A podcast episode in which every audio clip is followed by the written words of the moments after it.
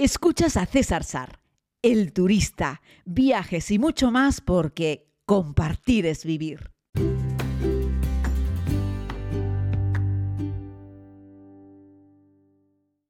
Saludos querida comunidad, les hago este podcast desde Estambul, en Turquía. Amaneció la mañana nubosa, hay previsión de lluvia, se espera que para las 2 de la tarde caiga un diluvio, una buena tormenta y bueno, ya está el cielo amenazante. Acabo de bajar del desayuno en este hotel y en todos los hoteles de esta zona, pegadas a Santa Sofía y Sultanahmet, en esta preciosa colina, eh, que mira en parte al Bósforo, eh, todos los hoteles tienen el desayuno en la terraza superior.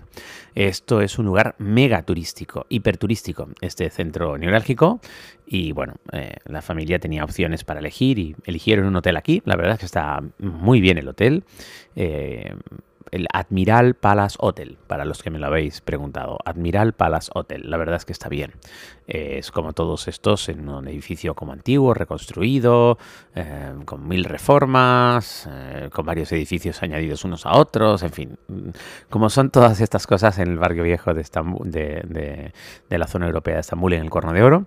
Pero bueno, el sitio está muy bien. La terraza tiene bonitas vistas, como todas las terrazas que hay alrededor, y todos los hoteles tienen el desayuno montado en la parte de arriba. Pero bueno, hoy estamos aquí para hablar fundamentalmente de equipos fotográficos y de vídeo para viajar. Eh, me preguntáis, creo que ya hice un podcast hablando un poco sobre esto, pero me, habéis vuelto a preguntar sobre, sobre este asunto. Y en esto yo os diría lo mismo que con las maletas. Cuando vuelvas a casa, abre la maleta y saca todo. Y pon en un lado lo que usaste y en otro lado lo que no utilizaste. Lo que no utilizaste jamás debió ir contigo de viaje. Bueno, pues con la fotografía y el vídeo puede ocurrir algo parecido. Eh, la gente que le gusta hacer fotos y vídeos suele llevar más de un equipo y muchas veces no utiliza todo lo que lleva. Y claro, eso es una pena porque eh, al fin y al cabo eh, vas a llevar un montón de peso e incluso hay gente que se lleva un mochilón lleno de tecnología en la espalda eh, para moverse por la ciudad y resulta que eh, la inmensa mayoría de ello no lo usa, ¿no? Eh, o buena parte de ello, y pesa, ¿eh? son kilos y kilos y kilos. Fíjense que yo he pasado a los dos extremos, debe ser que por deformación profesional, ¿no? cuando filmo la serie, pues voy muy cargado. Llevo en total, contando el ordenador, 14 kilos de tecnología, que ya son kilos, que no me llevo los 14 kilos por la calle. Luego a la calle llevo una mochila un poco más pequeña, con la cámara, un pequeño trípode, llevo mm, un teleobjetivo y podríamos decir que mi set de tecnología para calle pesa 4 kilos, que ya es un montón de peso también, ¿eh? es un montón de peso. Eh, y luego he pasado a que cuando no hago grabaciones, como ahora, eh, prácticamente todas las imágenes mías que habéis visto, menos un par de cositas en Nueva York en enero, todo lo que habéis visto mío en redes sociales de enero ahora, a a finales de agosto está grabado con el teléfono, con el iPhone. Bueno, miento. También tengo la cámara 360, pero la uso muy poco y además se ve perfectamente cuando está grabado con la Insta 360 One R2 porque, bueno, es un gran angular o es un ojo de pez eh, o, ofrezco imágenes un poco más artísticas, ¿no?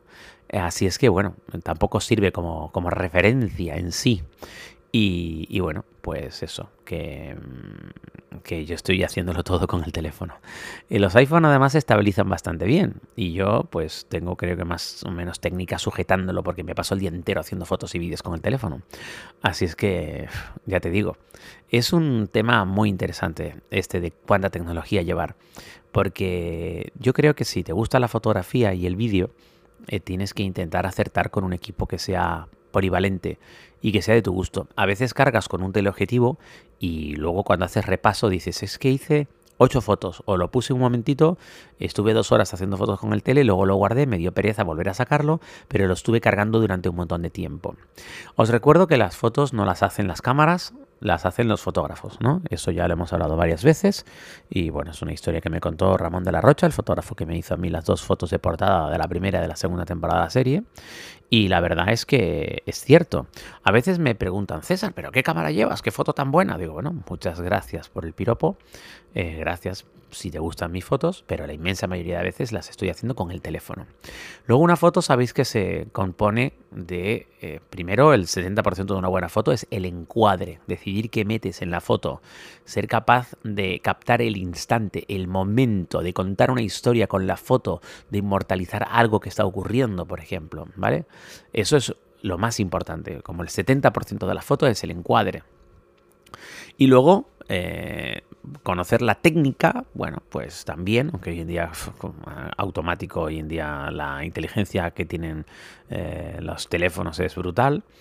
Eh, van a devolvértela como bonita, pero ya te digo, si haces una foto de la gente y le cortas los pies por los tobillos, pues la foto siempre estará rara, siempre estará fea, nunca será una buena foto. Y a veces no sabes lo que es y es que está mal encuadrada. Eh, haces una foto de una mezquita y cortas los minaretes. Ay, no puedes cortar los minaretes. Eh, y así con muchas cosas, ¿no? El encuadre, decidir qué metes. Por lo tanto, las fotos las hacen los fotógrafos. ¿eh? Un buen fotógrafo con un teléfono o con una cámara pequeñita o con algo más sencillo es bueno, tiene buen ojo, sabe encuadrar, sabe dónde colocar la cámara, sabe en qué momento disparar y te ofrece unas fotos buenas. Hay alguien que le puedes poner en las manos una cámara de 5.000 euros en automático y dispara y lo que sale es una foto mala porque no sabe hacer fotos, porque no tiene ojo, porque no tiene criterio, y da igual que le pongas en las manos una cámara enorme. Sí, le puedes dar una cámara con una lente increíble, ¿no? Y ahora es a lo que vamos. César, es que mi teléfono hace tan buenas fotos como una grande. Bueno, eso tampoco es así. Si tenemos que echarle el mérito a la cámara, al margen del fotógrafo, es decir, el mismo buen fotógrafo o mal fotógrafo con una cámara, con un teléfono, eh, una cámara te da más calidad. Y sobre todo las lentes por mucha inteligencia que le metan las empresas de telefonía móvil al software para hacer fotografía, que detecte que son claros, que son oscuros, en fin, todas estas cosas, eh, todo el grupo de cristales, que a veces es enorme, dos kilos de cristales que lleva, o un kilo, o medio kilo, o da igual, una lente buena, todo ese peso en cristal que le colocas delante de un sensor para hacer una fotografía cuando tienes una cámara de las grandes, eh, no lo puede sustituir un teléfono. Pero yo me he dado cuenta que para redes sociales, otra cosa es que quisiese imprimirlo, quisiese hacer la serie, pero para redes sociales con un teléfono me vale siempre que tenga buena luz. Ahí cuando me voy en interiores y hago una foto con el teléfono es donde siempre, siempre peto, donde siempre sale mal. Aunque no lo creas, aunque tu teléfono te lo dé bonito y lo pongas en la pantalla si amplías, verás que, que los negros están rotos, verás que hay grano, verás que las lentes no tienen la capacidad de absorber la luz que necesitan para hacer una buena foto en interior. Así es que, cuento corto, el desarrollo de la tecnología de los teléfonos móviles permite a quienes no les gusta o no tienen un interés especial en el mundo de la fotografía viajar con un buen teléfono y una buena cámara en el teléfono te va a ser suficiente. Si me estás escuchando y a ti nunca tuviste como interés en comprarte una cámara o tuviste una hace tiempo, pero te da pereza cargarlo porque haces fotos, pero tampoco es que te entretengas mucho haciendo fotos.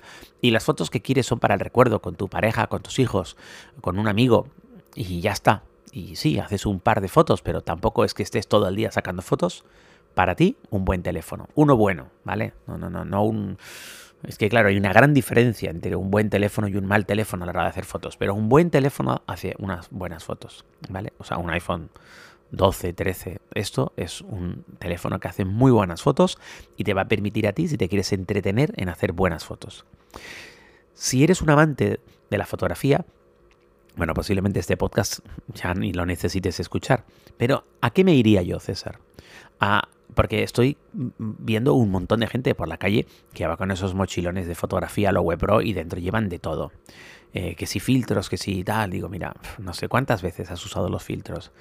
Mm, yo te diría, intenta que este viaje sea monotemático. Pues es un viaje más para 70 milímetros, es un viaje más para 30 milímetros. Si quieres focal fija, que está muy bien. De hecho, la focal fija obliga a la persona que quiera hacer la foto a acercarse o alejarse. Y los fotógrafos siempre dicen que mover el culo es muy bueno para hacer fotos. Que la gente que se queda quieto en un sitio y hace la foto ¿no? Eh, panorámica y luego tira del zoom para acercarse y hacer otra foto es la misma, solo que prácticamente es, es como si hubieses recortado la anterior, no te has movido, no ha cambiado nada en el encuadre. Eh, así es que mm, merece la pena mover el culo, de ahí que para aprender a hacer fotografía, empezar con lentes fijas, ayuda mucho al que está aprendiendo a saber que tiene que moverse para intentar cambiar lo que mete o no en el encuadre. Las lentes fijas además suelen pesar menos, suelen tener más luminosidad y suelen ser más baratas. Es curiosísimo. Son las mejores lentes y suelen ser más baratas que las lentes teleobjetivo. Pero entiendo que en un viaje puedes necesitar tener diferentes distancias focales. Así es que yo, ¿qué te recomiendo? Pues una cámara eh, sin espejo, mirrorless, con una lente un poco polivalente. Mm, si la calidad tampoco es lo más importante para ti, pues un 24-105, una cosa así, que ya tiene apertura y tiene zoom, con eso vas a poder hacerlo. Y ya está, una cámara con una lente, o un 24-70, que es con lo que yo eh, suelo viajar. Y fijaos que tengo eh, varias cámaras buenas, o sea, yo estoy solo con Sony, y ahora estoy con la Sony VG, VG10, creo que se llama, eh, ZV10, ¿no?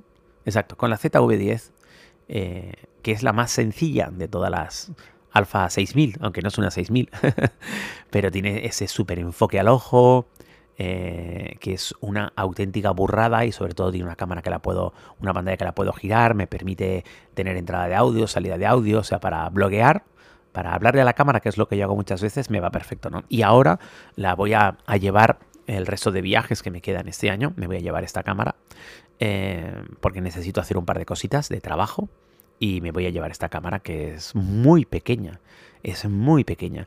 Y luego piensa que también hay cámaras compactas, chiquititas, con, que son RAW, o sea, que hacen fotos en RAW, no en JPG, es decir, un teléfono te saca la foto en JPG generalmente. En RAW es como un negativo, luego te va a permitir revelarlo, editarlo mucho mejor. Que de eso también hay que hablar, ¿eh? porque una foto es la suma de como decía, de encuadrarlo, de dispararlo y luego de revelar la foto. Si eres bueno revelando fotos, las fotos van a quedar muchísimo mejor. Que no es editar, me refiero, no es adulterar. Yo no cambio cielos, no quito un poste de telefonía que aparece en la foto, no quito unas líneas de electricidad que aparecen, no quito, no quito ni pongo nada de las fotos. Simplemente subo blancos, bajo blancos, exposición, contraste, color, saturación, eh, negros, en fin te dedicas a revelar la foto, nada más, ¿no? Y, el resultado es lo que veis en las redes sociales, en Instagram. Así es que no te comas mucho el coco. Si es de me gusta hacer alguna foto buena de vez en cuando, pero no estoy todo el día con la cámara en la mano, ahórrate un kilo y medio o dos o tres kilos de peso y vete con un buen teléfono. Si te gusta la fotografía, y el vídeo y vas de viaje, piénsalo bien, dedica un rato a pensarlo, contra. ¿Cuál es la cámara más polivalente que tengo que me puede dar servicio en todas las situaciones? ¿Hago 80% foto y 10% y 20% vídeo? Pues prácticamente todas las cámaras de fotos hacen vídeo y unos vídeos muy decentes. ¿Que haces muchísimo vídeo cuando vas de viaje y pocas fotos? Necesitas una cámara que tenga que esté estabilizada para que no te salga muy movido. Y luego esos vídeos para qué los voy a usar? ¿Me siento en un ordenador a montarlos? Bueno, en 4K, que vas a poder pues estabilizarlos, recortar, etcétera. Que esos vídeos nunca jamás los voy a meter en un ordenador o el único uso que voy a dar es para Instagram o Facebook, pues graba en, 1920 x 1080. O sea, no necesitas ni siquiera ocupar o petar tu dispositivo, las tarjetas de memoria, luego hay que volcar eso, pesa un montón, ocupa mucho los discos duros para, para editarlo, para montarlos un coñazo espectacular pues graba a 1920 por 1080, Full HD. Suficiente, no necesitas más. De hecho, luego en Instagram lo puedes subir a 7 a 720 directamente. La gente lo va a ver en la pantalla de un teléfono, se va a ver espectacularmente bien, aunque no lo hayas grabado a 4K. Recuerda, el 4K no te habla de la calidad, te habla de la cantidad, del tamaño, ¿vale? No de la nitidez. Esa nitidez, esa claridad, lo grabes en, en el tamaño que lo grabes, te lo va a dar, por ejemplo, la lente que estés utilizando, la cámara que estés utilizando, el control que tengas tú sobre la luz, que no subas demasiado los ISO, esas cosas es lo que te va a dar una nitidez en la imagen, no que esté grabada en 720, en 1920 o en 4K. Así es que bueno, no me enrollo más, que hoy me ha quedado un poquito largo este podcast y posiblemente tú estés aquí para escuchar, no sé, batallitas mías en el día a día y no para escuchar un poco el equipo de fotografía o vídeo que llevar, pero no te comas mucho el coco. La tecnología está para darnos servicio, no para convertir un día en, una especie de gincana insoportable porque voy cargado y porque me duele un montón la espalda, porque llevo un montón de kilos de tecnología a la espalda y la mayoría de ellos no los utilizo. Aquí, quien les habla, lleva justo ahora nueve meses viajando solo con un teléfono. Mañana volvemos con más.